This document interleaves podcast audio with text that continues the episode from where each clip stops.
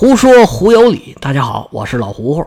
今天是五月二号，五天的假期说过就快过完了。我不知道您是什么感受啊？反正我是觉得调休调来调去，这折腾的是非常的不值，我是不太高兴的。求求各位老爷了，以后别调了。这假呢，你给放就给放，不给放拉倒，别老折腾来折腾去的。哎呀，真的很累人。一个假期一共就休五天。前前后后影响了三周的时间，那就差不多快一个月了。一个月也就四周吧。你这种打破人日常这个生理节奏的感觉是很差，非常不舒服的。其实人要做比较困难的事情啊，尤其是长年累月的坚持做的话，那最好的办法就是形成规律，形成习惯，每天都做。这不做它就不舒服。无论是锻炼呐、阅读啊、学习啊，你像做题啊，像我这种成天讲书啊。如果不是像上班那种被迫的，如果你不做就会付出很大代价的那种事儿，是不能看到及时的回报的。那你要是想做，其实最好的办法就是形成习惯。就拿我讲书这个事儿来说吧，这个已经有三年多了，每个工作日更新基本上没断过。我在这上头是没有什么经济回报的。我一个呢是觉得好玩儿，另外觉得这也是一个事业。毕竟没有人做过，而且我觉得自己做的还可以，而且我能看得见自己的进步。但是你做三天、五天、十天、半个月，这都容易；长年累月，其实压力挺大的。我不知道您哪位做过这种自媒体啊？反正我周边的人都觉得我能坚持这么长时间，还是挺厉害的。其实我就是每天要求自己更完一期，形成习惯。如果今天没做，我就觉得哎呀，对不起自己，浪费时间了。另外呢，阅读也是。每天要坚持看一定数量、一定时间的书，如果没看够呢，我就会觉得有负罪感，觉得今天没有更博学，我的人生又亏了一点儿。这个呢，可能是因为我岁数逐渐越来越大呀。所谓向死而生嘛，我就觉得人生剩下的时间，我想看的书，其实我都已经看不完了，所以呢，越来越有紧迫感。但是我知道有紧迫感的人也很多，但是真正能坚持做事儿的呢，其实并不多。我能坚持做这些事儿，其实有一个很重要的原因，就是形成规律、形成节奏了。这些事儿呢，是我生活方式的一部分。但是说老实话，这个调休啊，确实把我生活节奏给打乱了。这就好像呢，人没睡醒觉就被人叫醒了，这个很恼火的。这起床气嘛，是吧？当然我没什么起床气，我们老头呢都起得很早，天还没亮呢就醒了。等真的要干什么的时候。已经起了很长时间了。行了，发牢骚就发这么些。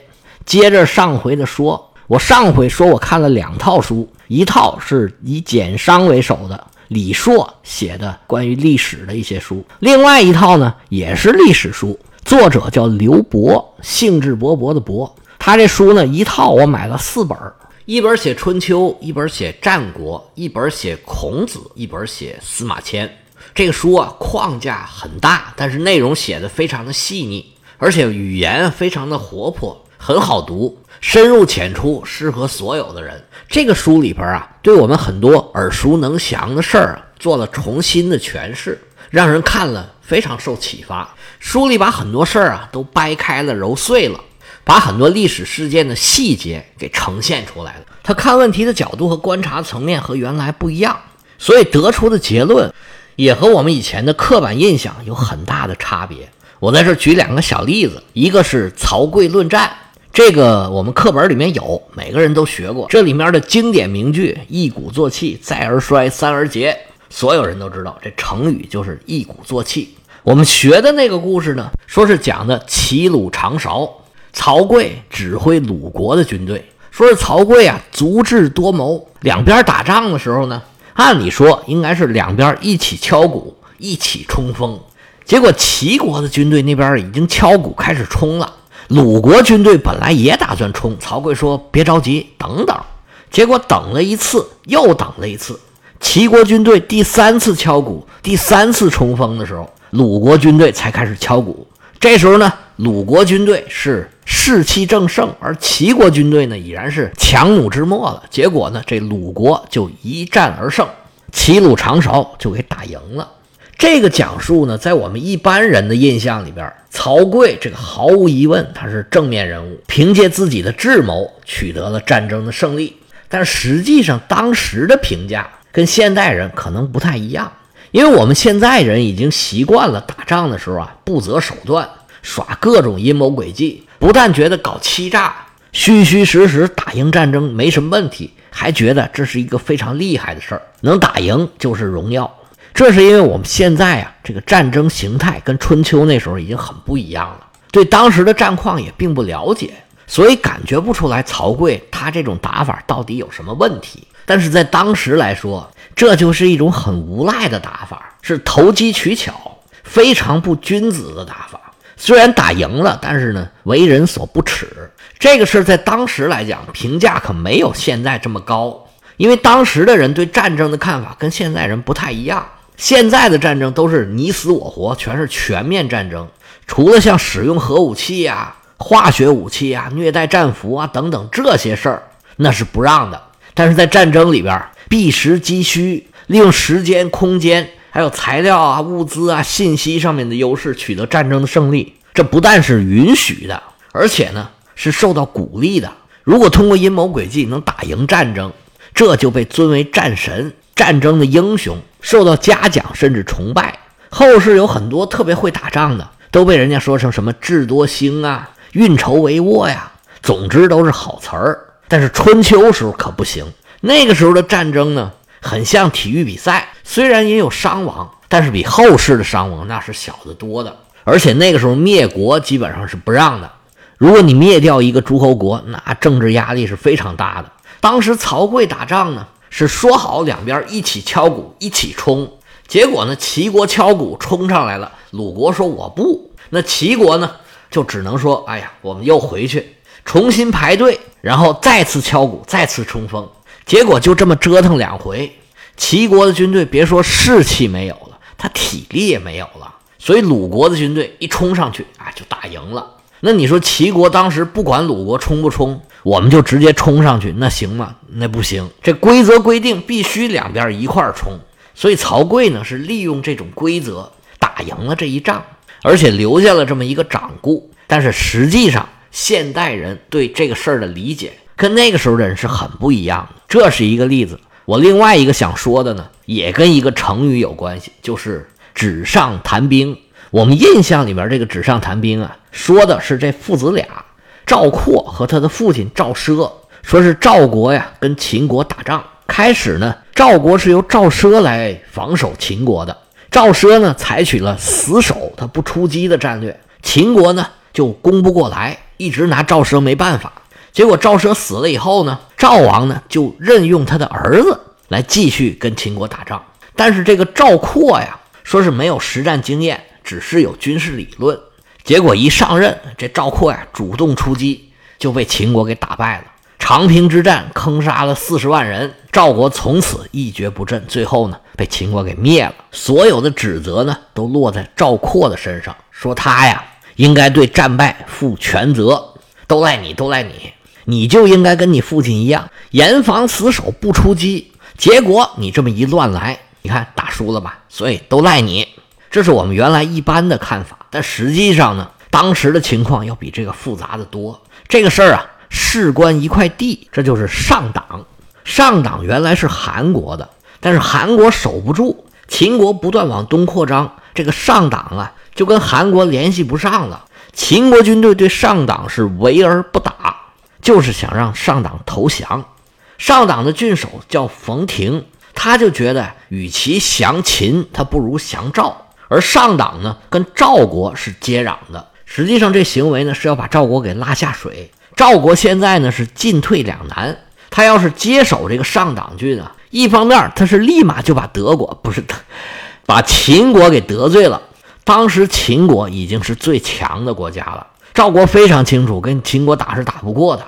但是如果不要这个上党郡，赵国就更要命了。上党郡有十七城，眼看放着这十七城不要。这巨大的诱惑，谁也抵抗不住啊！而且你不要，他秦国就要了。从上党郡再打赵国，那就容易多了。所以面对这个问题，赵国呀爆发了激烈的争吵。有人说要，有人说不要。但实际上呢，不要是不行的。不要上党，上党归了秦国，赵国立马死。如果要了上党，没准还能拼一阵。结果赵国呢就拿了上党郡。上党郡呢确实是易守难攻。赵奢当统帅的时候呢，他就采取很保守的策略，秦国呢就拿他没什么办法。但是上党这个地方离赵国的核心区域还挺远的，补给起来非常的不方便，而跟秦国打仗呢，又要消耗很多的壮丁，对农业生产影响也很大。而秦国呢，反倒因为他这关中平原离这儿还挺近的，补给起来比赵国要方便的多，而且秦国的国力比赵国要强很多。这两边耗起来，这赵国到后来就吃不消了。赵奢死了以后，赵括上台。他之所以主动出击，可能有个人的原因，也可能有当时的战略原因。赵王觉得不能再耗下去了，毕其功于一役，咱们就打吧。结果一打打输了，那赵括就得背这个锅了。这事儿呢，我说起来其实也是简单，实际的情况肯定比这更复杂。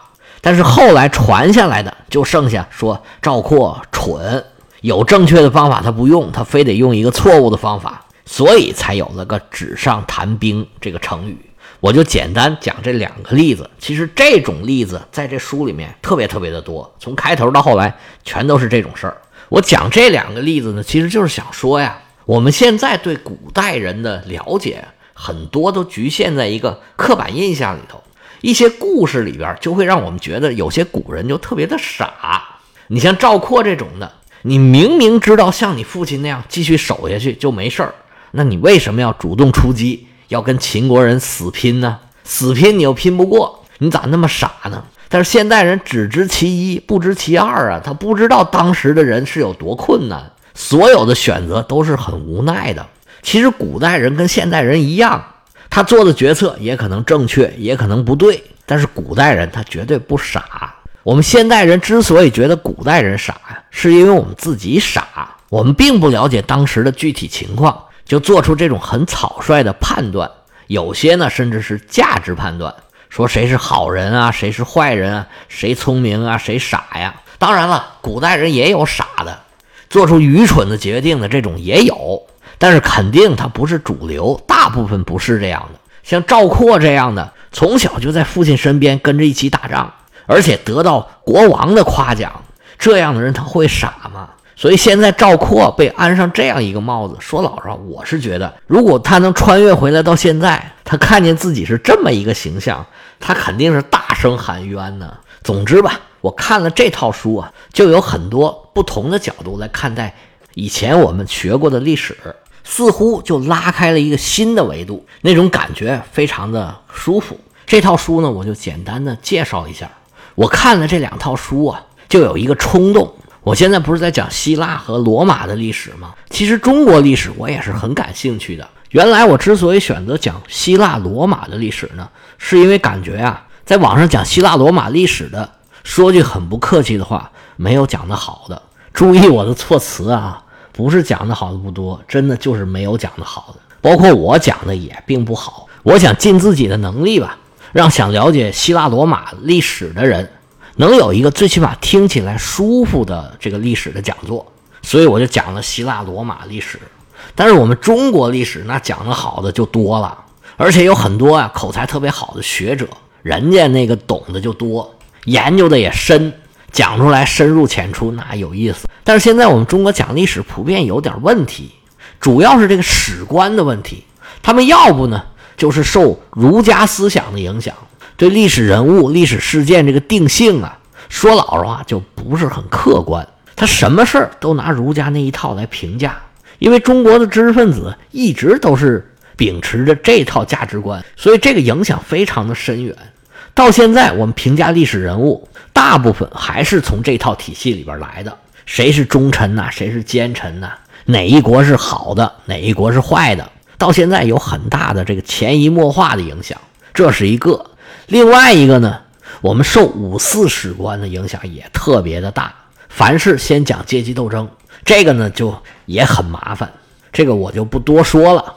而我刚刚聊的这两套书的作者呀，他们是七零后，比我年纪还要再小一点现在应该是五十岁不到。他们呢就是没有什么历史包袱，又有专业的背景，还有很多新的这个研究方法。所以写出的东西呢，就更加的客观。